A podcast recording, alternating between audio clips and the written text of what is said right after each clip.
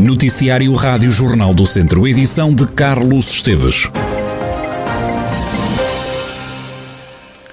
Com o distrito de Viseu em risco máximo de incêndio, todos os olhos estão postos na floresta. A GNR controla tudo através dos postos de vigia e agora também das câmaras de videovigilância. Mas não só, como salienta o capitão Luís Ribeiro, do Comando Territorial da Guarda Nacional Republicana de Viseu. Os vigia são, são digamos, o nosso, o nosso sistema de vigilância florestal base. E depois dessa base começamos a, a, a fazer todo um plano tem que ver com os, com os ângulos mortos desses que, que, que não são possíveis serem vistos portos de é, E é para aí, para esses ângulos mortos, para essas áreas, que a gente lança as nossas patrulhas, a moto, alto, a pé, enfim, depois do, do, dos nossos militares, digamos assim, e do próprio sistema de vigilância agora novo até na nossa, a nossa área. Portanto, também temos o dever de coordenar toda a vigilância. Portanto, tudo aquilo que são as equipas uh, de sapadores, por exemplo. Também uh, os, os reforços que são habitualmente dados pelas uh, Forças Armadas. E a outra também que tem que ver com a, com a gestão de um drone, que, é, que é lançado através de uma célula, no nosso caso nós fazemos aqui o controle e uh, uh, sempre que o drone uh, consegue ver um foco de, de, incêndio, também nos dá o alerta e depois nós fazemos todo esse espaço de meio. Nas últimas semanas as autoridades registaram várias ocorrências. Temos tido bastantes ocorrências, mas felizmente temos, temos, sido, temos sido capazes de, de, de algumas delas até antecipar, outras encontrar os responsáveis no fundo, saber ou perceber quais são as causas. Uh, e, e, e, portanto, também no, no combate, verdade seja dita, que, obviamente os meios da proteção civil e a sua coordenação têm estado a dar, a dar frutos. Capitão Luís Ribeiro, do Comando Territorial da GNR de Viseu. Entretanto, os aviões de combate a incêndios ainda podem recolher água na barragem do Vilar, apesar dos níveis historicamente baixos na Albufeira, que está apenas com 14% da capacidade. O comandante dos bombeiros de Moimenta da Beira não esconde a apreensão com o estado da barragem, teme que a seca comprometa o combate aos incêndios na região. Segundo o José os aviões ainda podem recolher água, mas os meios aéreos pesados podem ter dificuldades em fazê-lo. Neste momento ainda podem e ainda estão a recolher.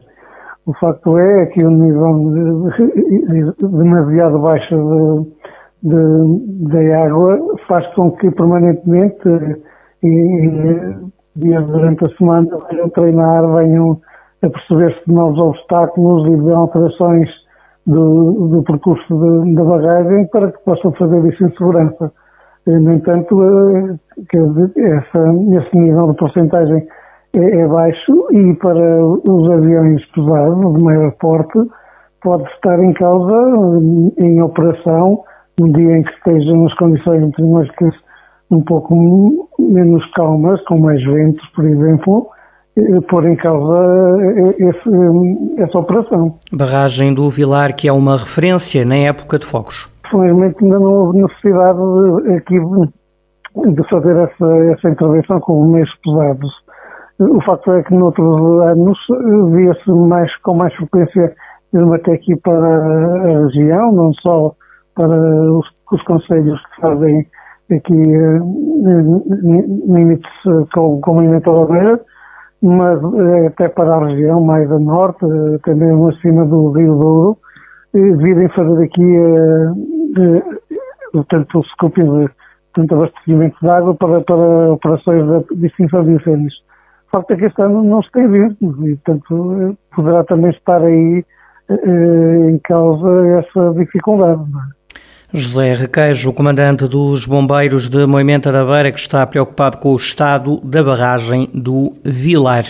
Das últimas horas vem confirmação de mais duas admissões de doentes infectados com Covid-19 no centro hospitalar Tondela Viseu. Os médicos deram ainda em alta a quatro doentes que estavam infectados. Nesta altura estão hospitalizadas 16 pessoas devido à pandemia. Em enfermaria estão ocupadas 15 camas Nos cuidados intensivos encontra-se um doente.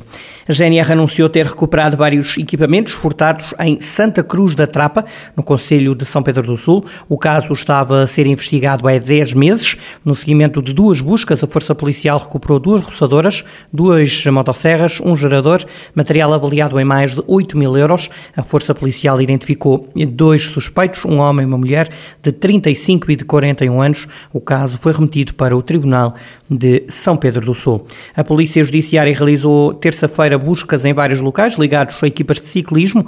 No âmbito da Operação Prova Limpa, os ciclistas Daniel Freitas e Francisco Campos foram afastados da volta a Portugal. O diretor desportivo da equipa de ciclismo de Mortágua diz que até o momento a equipa não foi notificada, no que quer que seja. Gustavo Luso assegura que os ciclistas da TAV Fair estão prontos para pedalar a volta, apesar de confessar algum incómodo com as notícias. O diretor desportivo da equipa de ciclismo de Mortágua lamenta que nesta modalidade uma suspeita seja logo considerada crime. Evidentemente isso não é bom para o ciclismo, há que esperar que termine tudo e, e ver o que se passa. Não sou ninguém para julgar a ninguém, nem antes nem depois de tempo. As coisas têm uns traços e e vamos ver que é que se passa. Agora, que não é bom para o ciclismo, é verdade que não é bom para o ciclismo, porque está-se a falar mais de tudo isto do que não, que não do ciclismo, e com isto está-se a prejudicar, a prejudicar a toda a gente que está aqui para correr a volta. Quem está aqui no ciclismo, sabemos que isto sempre é assim, no ciclismo a suspeita é, é logo já crime. Gustavo Veloso diz que, tal como na vida, o ciclismo tem pessoas honestas e desonestas. Os que gostamos do ciclismo gostamos, gostamos dele. Isto é, é como a vida própria. Na vida há pessoas, há diferentes tipos de pessoas. Há, há gente que é mais honesta, há gente que é menos honesta. Mas não vamos deixar de viver porque há já muitos tipos de pessoas. Isso dentro do desporto acontece igual. Agora acho que se está criminalizar eh, os esportistas eh, como se foram assassinos e também não, não acho que seja justo, não. Há umas normas há que cumprir, quem não cumpre, sai. E, e quem cumpre, continua. Tem que ser assim, sempre foi assim. Gustavo Veloso, diretor desportivo da equipa de ciclismo de Mortágua, na véspera de mais uma edição da Volta a Portugal em bicicleta. Prova Rainha parte amanhã de Lisboa. A meta está instalada em Vila Nova de Gaia. O pelotão chega a Gaia no dia 15 de agosto. Por Viseu, a volta também vai passar. Acaba na cidade de Viriato a quarta etapa desta Prova Rainha quarta etapa que tem início na cidade da Guarda. Os quatro artistas vencedores da primeira edição do concurso Sons à Solta, promovido pela Câmara de Viseu, vão atuar no dia 10 de agosto no palco da Feira de São Mateus. São eles o duo Raquel e Rodrigo e a banda de Fellows, que representam a categoria de juvenis. Nos séniores, a escolha do júri, do qual fez parte o Jornal do Centro, recaiu nos músicos José Pedro Pinto e Fazer Miguel Ladeira. Estes novos talentos de Viseu vão fazer parte do cartaz no dia 10 de agosto, na Feira de São Mateus, antecipando as comemorações do Dia Mundial da Juventude. E a organização da Feira de São Mateus, que começa já amanhã em Viseu, quer ultrapassar todos os números das edições anteriores. É pelo menos essa a expectativa de Pedro Alves, presidente da Viseu Marca, a empresa que organiza o certame escolar. As expectativas é superar todos os uh, indicadores anteriores, seja em termos de volume de negócio, seja em termos de, de, de visitantes, seja em termos de, de venda de bilhetes. Uh, não tem um número específico, mas só o facto de ser a maior feira de sempre, naturalmente que temos essa expectativa de haver mais gente a vir à feira.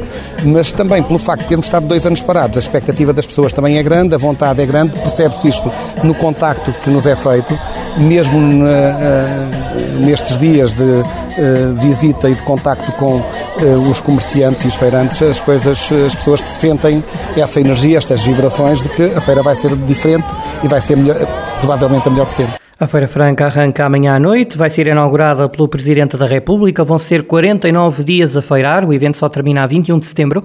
A grande novidade este ano é a introdução das pulseiras de cashless, que permitem pagar tudo no recinto do evento. Eh, vão ser eh, distribuídas pulseiras, adquiridas neste caso, eh, por quem quiser. Todos os, os comerciantes têm um, um, TPA ou vários TPAs para poderem fazer esse pagamento. É feito através de, dessa pulseira, de modo a podermos libertar a feira da circulação de moeda. Por um lado, do ponto de vista da saúde pública, também é bom que há menos contacto, há menos trocas.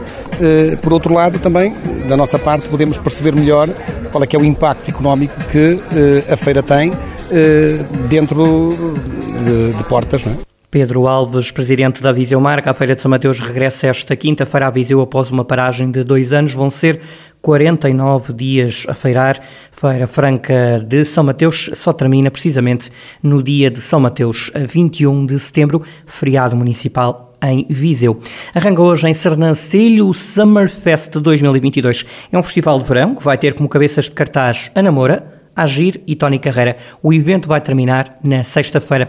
Trata-se de uma festa de verão dedicada aos imigrantes. Armando Mateus, vereador da Cultura na Câmara de Sernancelho, destaca a parte da animação com três grandes concertos de artistas portugueses. Começamos no dia 3 com um cartaz com Ana Moura, passamos por Agir, uma noite dedicada a jovens, com alguns DJs para terminar o resto da noite e concluímos no dia 5 com uh, o concerto do, do Tony Carreira. Temos a preocupação de selecionar os dias mais de semana, começa numa quarta e termina numa sexta, para que não haja aqui muita confluência e, digamos, sobreposição com as outras atividades e festividades que existem nas freguesias em redor do, do, da vila, para que todos possam ter aqui a oportunidade de ter público e, obviamente, bastante diversão e é uma forma bastante acolhedora e bastante de receptividade, no fundo, é a festa que acolhe os nossos imigrantes durante esta semana e no, no próximo fim de semana estarão, obviamente, em grande. A população de São Lancelho quase que triplica e, portanto, graças a esta nossa pessoas imigradas, e, portanto, há que os acolher de boa forma e esta é a melhor forma de dar-nos uh, o acolhimento. Armando Mateus e este Summerfest 2022, Armando Mateus, vereador da Cultura na Câmara de Sernancelho, Ana Moura, Agir e Tony Carreira vão passar pelo norte do distrito. O Termas Hockey Clube continua a preparar a nova temporada. O primeiro jogo da equipa de hockey em patins só deverá acontecer no início do mês de outubro, mas o clube já anunciou algumas saídas e reforços. O presidente do Termas quer uma equipa mais competitiva para enfrentar o campeonato da segunda divisão. Tiago Ferreira destaca a chegada de Daniel Homem às Termas. A ideia desta nova época é uma continuidade das épocas anteriores, é criar uma equipa cada vez mais competitiva, embutida no espírito daquilo que é o clube e, quais, e os objetivos do clube. Houve algumas saídas, houve também entradas, estamos a, a criar aqui um plantel uh, parece-nos, pelo menos é isso que estamos a trabalhar, mais coeso e para ser mais competitivo. Com base nisso, os reforços essencialmente foram para essa situação. Claro que temos aqui um reforço mais sonante, que é o Daniel Homem, que é alguém que começou aqui no clube, é daqui das Termas, passou por vários clubes da primeira divisão e da segunda. Isto também é, é o nosso projeto, que é tentar cativar pessoas, ou atletas neste caso, que estiveram aqui, que nasceram aqui no hockey nas termas e era importante. E o Daniel era a nossa maior referência e este ano foi possível trazê-lo e daí a continuidade e daí do projeto que preparámos em 2019 e acho que agora já está a começar a, a trazer os seus frutos, não é? Tiago Ferreira é o presidente do Termas. O clube renovou com Tiago Ribeiro, Pedro Rego, Luís Pinheiro, Luís Francisco, Gonçalo Pereira, David Almeida, João Teles e Pedro Mendes. A equipa samparense contratou até ao momento Sérgio Costa, Guilherme Ribeiro, Manuel Neves, Matt Baker e Daniel Homem. Em sentido contrário, saem do Termas Ricardo Pereira, Simão Oliveira, Daniel Lopes e José Barreto. O treinador da equipa vai continuar a ser Pedro Ferreira.